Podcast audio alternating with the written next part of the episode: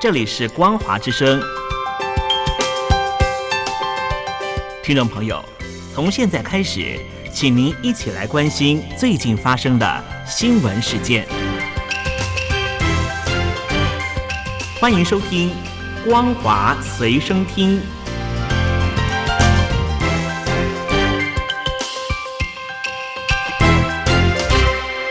大陆听众朋友您好，欢迎您收听这节《光华随身听》，我是东山林。中国的制造业持续的萎缩，去年十二月份的制造业采购经理人指数降到了六个月来的新低纪录，指数 PMI 是四十九，相较于去年十一月下降了百分之零点四，这是连续第三个月走跌，也是最近六个月来的新低纪录。如果把关注的焦点放在中小企业的 PMI 下降程度，比大型企业更明显。中型制造业的采购经理人指数是四十八点七，小型是四十七点三，代表着企业对未来不具信心，因此不会做更多的采购。我们特别采访了在广东的小企业主武安国，他说，同业都已经转往越南重新开始。广东的生意人们现在都面临着一个难题，就拿我们身边的一些小的加工厂来讲，情况真的是岌岌可危呀！老板们的订单呢都被压缩的不能再压缩了。工厂的成本呢，基本上都是勉强的维持，有的甚至都卖掉了，面临着倒闭的一个风险。大企业也算是熬过去了，但是很多小企业呢，都在艰苦的熬着，甚至呢，都已经是开始裁员了。很多工厂啊，听说今年呢，都要提前一个多月就要放假过年了。这对于普通家庭来讲，真的是雪上加霜了。这种情况下，广东的生意人呢，已经有了很多开始寻找外地的去发展的一个机会了。有人说，广东现在是一个什么样子的情况呢？我只能说卷，非常的卷，生意难做，生活的费用呢还是要花，真的是很难啊。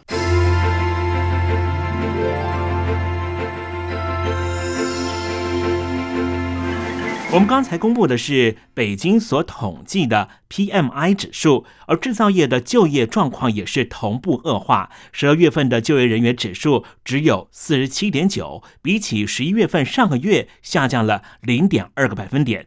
广泛的裁员不光是一般的民营企业，就连国企都裁员了。考进国企工作八年，叶君之告诉光华之声，真的太不容易了。当时叶君之考进了国企的时候，还给我们发来了短讯，说真是开心，找到了一份永远的工作。我被国企裁员两个月了，目前没有找到工作。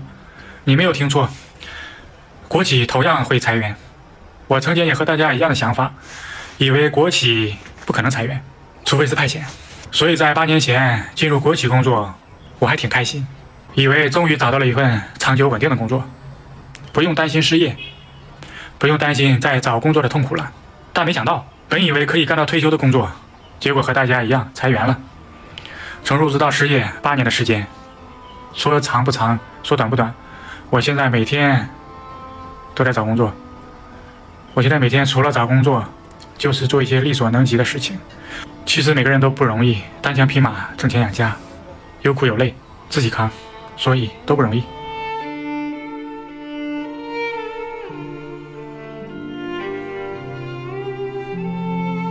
全中国有九亿六千四百万人，每月月收入不足两千元人民币。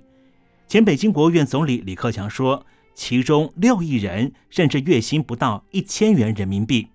但是，咱们的一尊总书记坚持说，全中国已经脱贫了，集体走入小康社会了。带着这份坚持，习总的新年谈话说，企业压力和群众就业困难，这是常态。前行路上，有风有雨是常态。一些企业面临经营压力，一些群众就业生活遇到困难，一些地方发生洪涝、台风、地震等自然灾害，这些我都牵挂在心。即便是牵挂在心，咱们一尊在河北淹大水的时候，为了保住雄安新区。涿州泡在水里两个月，习总没有心疼，第一时间更没有到灾区看灾，只有在三个月后水都退了，才到灾区说：“我都放在心上。”北京统计局公布了新订单指数，创下二零二三年七月份以来的新低纪录。专家指出，北京的需求不足，企业生产经营活动微缩，经济的下行压力非常大。因为中共官方机构经常为了降低政治风险而伪造数据，外界质疑这次北京统计局的三个官方公布的数据，可能都是经过缩水的掩饰处理，真实的经济现况可能比这些数据所反映的不利程度更加严重。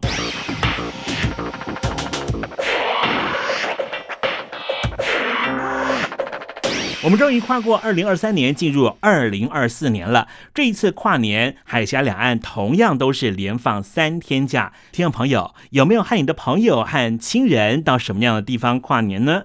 中国大陆这一次很多地方呢都没有跨年夜的倒数活动，包含了上海、广州这些热门的跨年景点。中国官方说啊，是为了防范事故的发生。其中，今年上海的跨年人潮是少了许多。我们上海的听众陆巡天就告诉。我们因为上海的经济太差，很多外地打工的人都已经离开上海了。今年上海的跨年的气氛明显比前几年都要少了很多，都要不那么浓烈了。其实呢，还是因为越来越多的人离开上海了。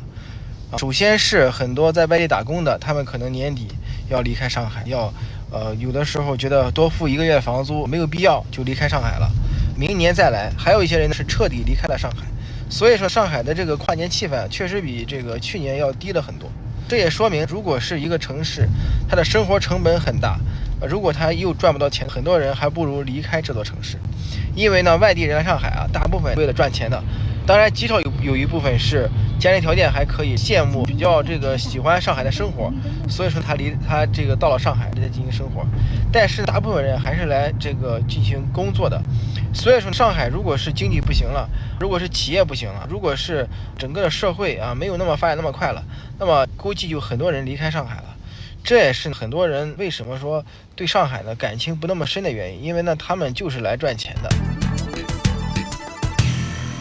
接下来关注一则被中共中宣部全面屏蔽的新闻：河南省的商丘宁陵县是一个有七十万人居住的城市，农化工业特别发达。这里发生了一起中学生的跳楼事件。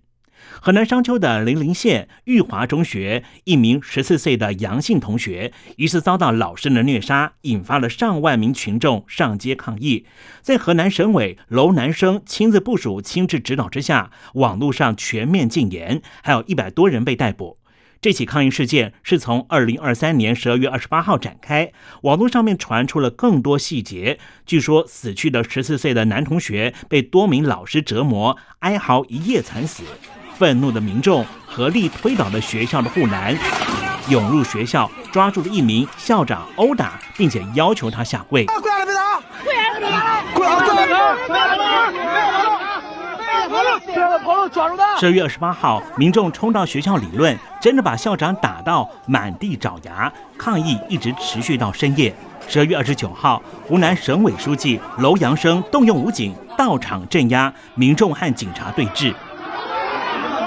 警察手持辣椒喷雾向民众喊话：“无关人员赶紧撤离，这是和你们没关系。”在挑衅，马上依法处理。在优势警力暴力挥拳之下，许多民众被打得头破血流。中共中宣部要求全网删除相关留言。目前并不清楚商丘的零陵县的最新情况。